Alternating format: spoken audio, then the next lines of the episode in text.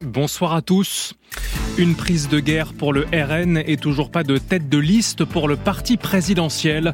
À quatre mois des élections européennes, l'inquiétude grandit chez Renaissance après le recrutement du patron de Frontex par le Rassemblement national ce week-end. Un maire communiste de la Sarthe menacé de mort, il a reçu une lettre avec une balle de revolver dans sa mairie. Il témoigne dans ce journal. À suivre aussi, la mairie de Bordeaux peine à recruter dans ses crèches. La sécurité au travail en débat en Italie après un accident qui a fait 5 morts sur un chantier à Florence. Et puis les Françaises terminent en apothéose les mondiaux de biathlon. Justine Brézaboucher décroche l'or cet après-midi sur la Mastart. C'est un ralliement de poids qui met mal à l'aise la majorité. Fabrice Leggeri, l'ancien patron de Frontex, l'agence européenne chargée du contrôle des frontières, rejoint donc la liste du Rassemblement national pour les élections européennes de juin. Il dit vouloir combattre la submersion migratoire.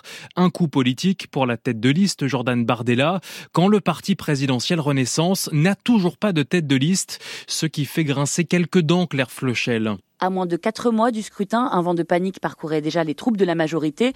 Avec cette prise de guerre du RN en la personne de Fabrice Leggeri, l'inquiétude grandit encore un peu plus chez certains élus Renaissance qui voudraient bien avoir enfin une tête de liste. C'est invraisemblable qu'on ait personne alors que nous sommes le parti le plus européen, regrette une députée. Ça va être carnage, lâche un autre élu macroniste. Les sondages sont mauvais, mais on n'a pas encore boxé, et c'est de se rassurer un ancien ministre. Sondage après sondage, le camp présidentiel ne parvient en effet pas à combler son retard. Sans aucun doute, le recrutement de Fabrice Leggeri, un haut fonctionnaire encore en activité, va être présenté par le parti de Marine Le Pen comme une preuve de sa crédibilité. Peu importe, pour l'Elysée, on ne va pas se laisser imposer le tempo par le Rassemblement national, balaye d'un revers de main un conseiller. Précision de Claire Flochel, service politique de France Inter. Fabrice Leggeri avait démissionné de Frontex en 2022 après une disciplinaire des ONG l'accusait aussi régulièrement de pratiquer des refoulements illégaux de migrants. À une semaine du salon de l'agriculture, les attentes sont toujours importantes du côté des syndicats agricoles. Un moment d'échange est prévu samedi prochain avec le chef de l'État pour l'inauguration selon la Confédération paysanne qui répète aujourd'hui sa détermination. Sur France Inter, le ministre de l'Agriculture Marc Fesneau reconnaît que le salon ne va pas forcément se passer dans la sérénité. Quand certains maires sont agressés physiquement, d'autres sont menacés par courrier. C'est ce qui est arrivé à Sylvain Poirier, maire communiste d'Artezé, petite commune de la Sarthe ces derniers jours. Une lettre, un texte menaçant et une balle dans l'enveloppe reçue en mairie. Alain Gastal, une enquête a été ouverte. Des menaces de mort directement adressées au maire, c'est une honte d'être communiste, mais ça ne durera pas, est-il écrit au verso d'un tract arrivé par la poste à la mairie, accompagné d'une balle de revolver, une menace que le maire prend très au sérieux, même s'il a un peu de mal à l'expliquer dans un petit village sans histoire d'à peine plus de 300 habitants. Sylvain Poirier. Dites-vous bien que j'ai pris euh, cher dans l'affaire. On attaque sur ma personne, mais aussi en tant que communiste. Enfin, je pense plus à des personnes aussi extérieures à la commune. On, nous, on se connaît tous. C'est une grande famille, ce village. Ça vient, ça vient de l'extérieur. Vous êtes forcément plus prudent, plus inquiet? Inquiet, on l'est hein, quand vous recevez un courrier euh, pareil. Et puis on est protecteur aussi pour notre famille qui est derrière aussi tout ça. Pour tout vous dire, euh, je fais des petites nuits. Le maire a depuis changé ses habitudes et a dû fermer la mairie à clé quand il s'y trouve. L'enquête a été confiée à la gendarmerie de la Sarthe qui a procédé au relevé d'usage. Le préfet du département, les autres élus et le secrétaire national du PCF, Fabien Roussel, ont apporté leur soutien au maire menacé. Un témoignage recueilli par Alain Gastal. Faut-il s'attendre à un nouveau mouvement de grève à la SNCF dans les prochaines semaines alors que se termine ce soir la grève des contrôleurs? 150 000 voyageurs ont été touchés.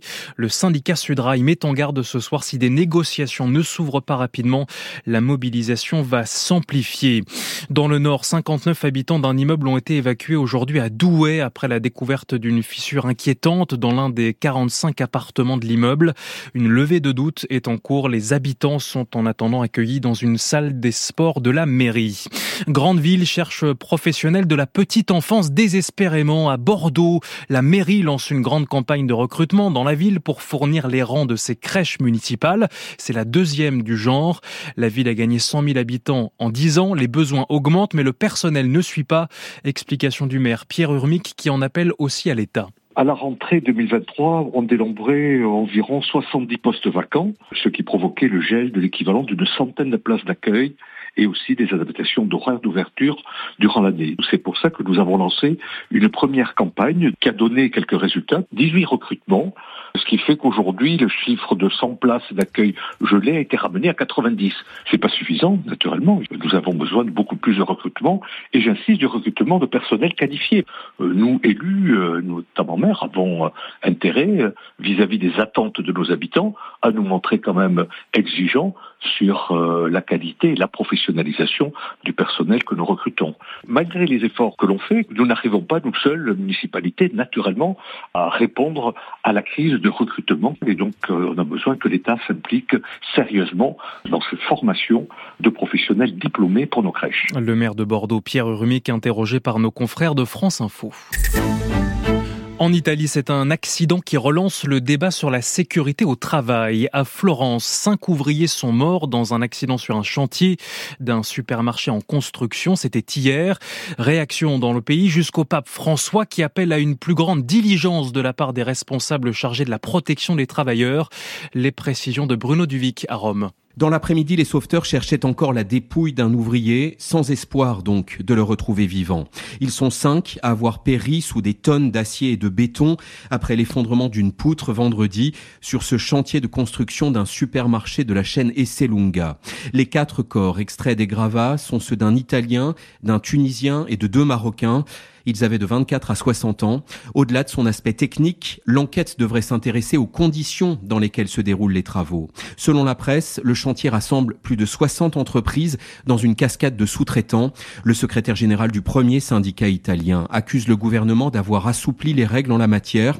À Florence, cet après-midi, la ministre du Travail promet une augmentation de 40% des contrôles sur les chantiers cette année. En Italie, les accidents sur les lieux de travail sont très médiatisés. En moyenne, selon Eurostat, ils sont plus fréquents que dans le reste de l'Europe, mais moins qu'en France. Rome, Bruno Duvic, France Inter. Les mots sont forts. Le président brésilien Lula accuse aujourd'hui l'État d'Israël de commettre un génocide contre le peuple palestinien à Gaza. Des propos jugés honteux et graves par Benjamin Netanyahou, le premier ministre israélien qui a convoqué l'ambassadeur brésilien en Israël.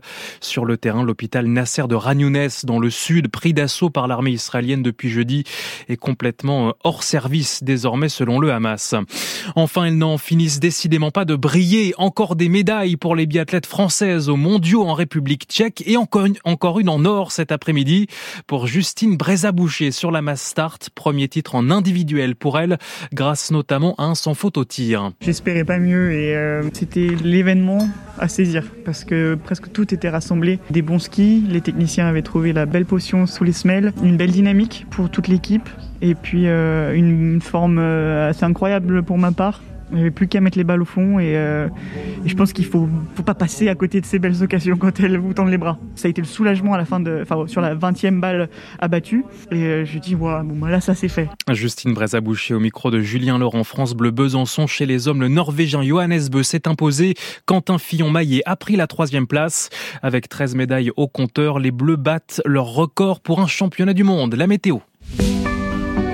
La météo avec Vitacitral TR+, des laboratoires Acepta, gel réparateur pour les mains abîmées par le froid, les gels hydroalcooliques et les lavages fréquents. En pharmacie et parapharmacie. Céline Dacosta de la grisaille pour démarrer la semaine. Oui, on va retrouver le reste de la perturbation d'aujourd'hui qui va encore traîner un petit peu sur le sud du pays avec quelques gouttes, mais en perdant de son activité, sans pour autant concerner le pourtour méditerranéen qui lui va conserver un ciel ensoleillé toute la journée. Et puis d'autre part, on aura un ciel bien nuageux pour la moitié nord avec une nouvelle perturbation faiblement pluvieuse qui va arriver dès le matin par la Manche, qui s'enfoncera des pays de la Loire jusqu'au bassin parisien et aux Ardennes.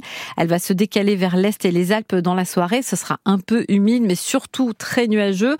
Au milieu de tout ça, on pourrait quand même avoir quelques éclaircies.